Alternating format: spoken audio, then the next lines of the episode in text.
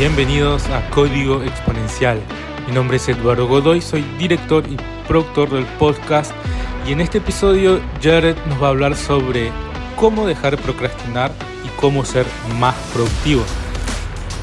Si te gusta este episodio puedes dejarnos una reseña en Spotify o en Apple Podcast y también suscribirte a nuestro email semanal en códigoexponencial.com.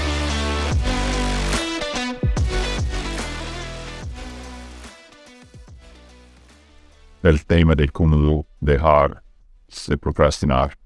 Lo veo en como tres partes. Primero es la biología y poco hablamos de, de esa parte, ¿cierto? O sea, siempre hablamos de tácticas, de cómo ser más productivo, cómo dejar de procrastinar, pero la verdad todo arranca en el cerebro y por eso tenemos que dar tenemos que darnos cuenta de um, el papel del cerebro y de nuestra salud mental y de nuestra biología en uh, nuestra productividad.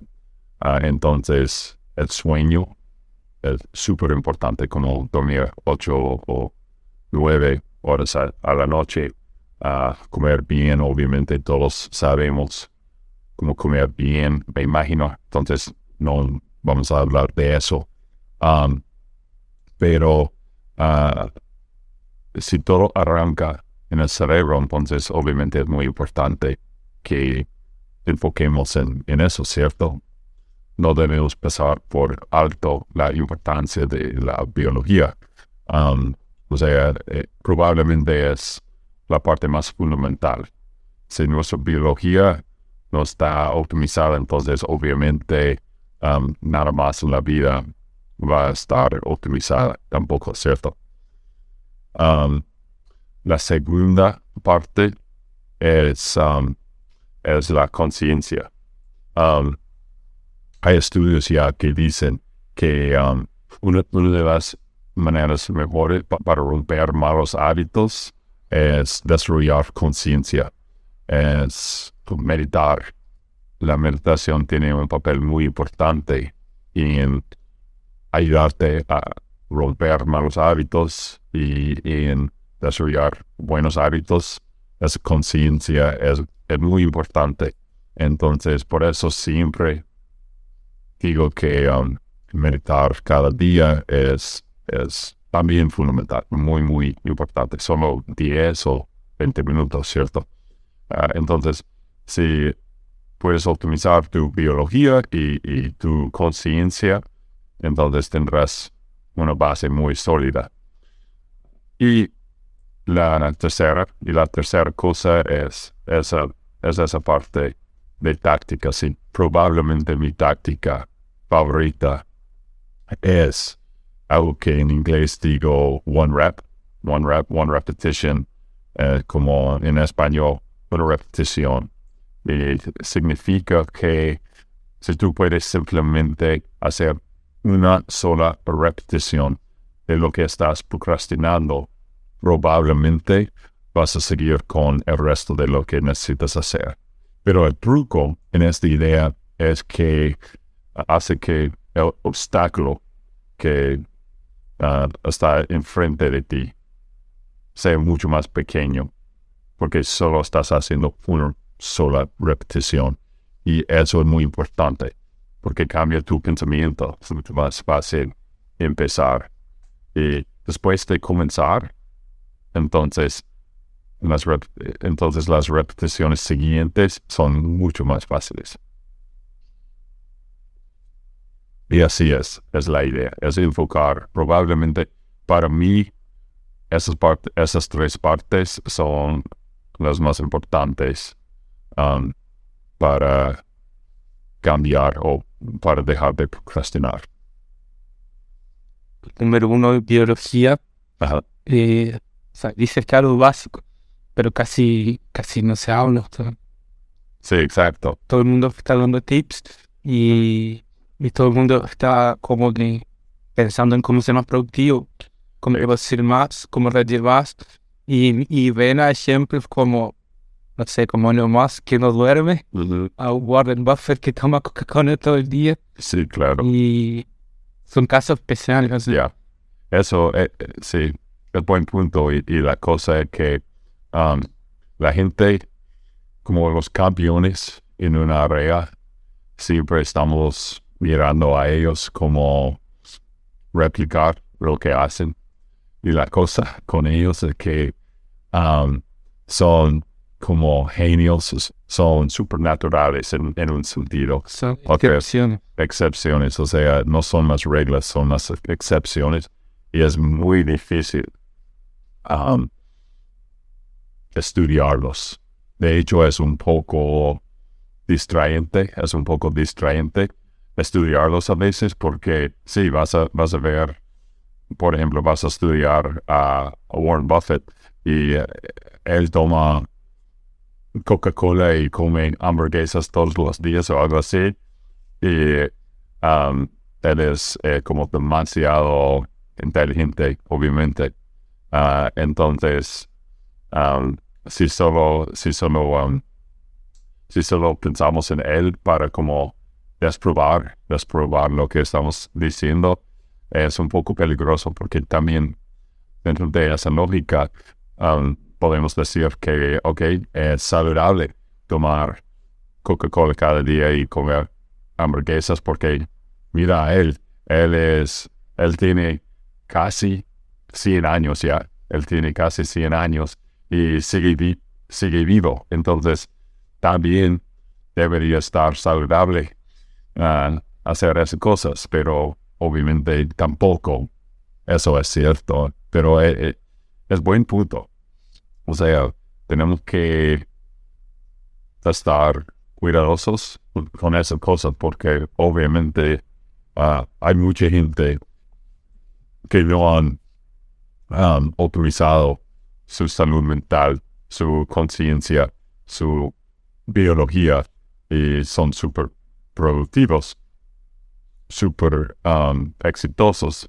Entonces, como ¿Cómo tratamos de entender eso? Pues, um, según yo, ah, según yo, es algo, um, eh, no es la manera correcta de decir, pues, ah, ok, entonces, ah, no es importante esas cosas porque mira, ah, las excepciones mejor pensar, pues, imagínate si esas personas quizás estarían más saludables, a donde podrían llegar, quién sabe.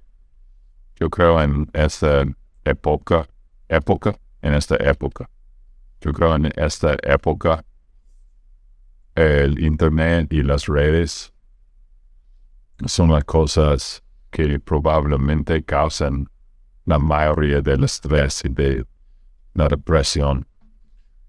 Estoy leyendo aquí en mi escritorio este libro, Last Child in the Woods, o sea, el último niño en, ¿cómo se dice? En la naturaleza, probablemente.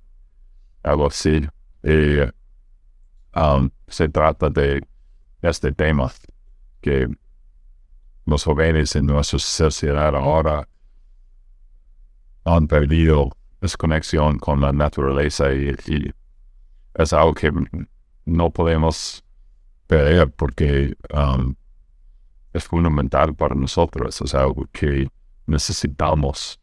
Uh, nuestra esencia probablemente está anclado con anclado, Sí. está anclado nuestra esencia, probablemente está anclado con esa naturaleza. Eh, no sé si a, a veces tú salgas en un bosque o un parque que es muy natural, pero cambia los químicos en tu cerebro también, cambia tu psicología. Es algo increíble. Para mí personalmente, si quiero salir de un episodio de negatividad o algo así, yo puedo salir al sol, a un parque, a mirar a las nubes, las nubes, mirar a las nubes, respirar, respirar ese, ese aire, ¿cómo se dice? Ese aire a- al libro o a- Aire puro. aire libre. Respirar ese aire puro y mirar a los árboles, Sí, los animales, esas cosas y, y no puedo seguir con la misma mentalidad después de eso. eso tiene que ver con el punto 2 también de la conciencia, Simplemente. que las que decía ¿no? la, la meditación Ajá. para volver a no o sea, Sí, claro. consciente Ya, y sobre las redes sociales son justamente lo, lo contrario como que el TikTok y el Instagram muchos videos siento que es lo contrario de la meditación sí. que cuando cuando estás muy estresado muy Ajá. muy cansado, eh, la gente, en, en lugar de parar, respirar y volver para tra- tratar de limpiar y volver, lo más fácil son las redes sociales, el entretenimiento, Ujú. pero termina con el efecto contrario, porque te se llena más de información, Ajá. información muy rápida, y cuando sales de ahí estás más estresado. Sí, claro. Claro. Eh, es interesante porque por primera vez en la historia de seres humanos, creo yo, somos pasivos en, nuestras propias vidas por las redes sociales. O sea, cada vez que yo estoy en, en TikTok o Instagram, estoy revisando publicaciones, ¿qué está pasando? Pues yo no estoy en control de lo que veo o de la, la próxima cosa que veo. Um, es el algoritmo o, o alguna cosa así. Entonces yo soy pasivo en lo que estoy consumiendo en mi vida. Estoy pasivo o soy pa- pasivo en esa información que estoy consumi- consumiendo. ¿Cierto? Sí, que estoy consumiendo. Y es algo que nos quita el poder de, de nuestras vidas. Como es algo que nos quita nuestro propio poder, nuestra propia autoridad. Y es peligroso, creo. O sea, si estás leyendo un libro, es diferente.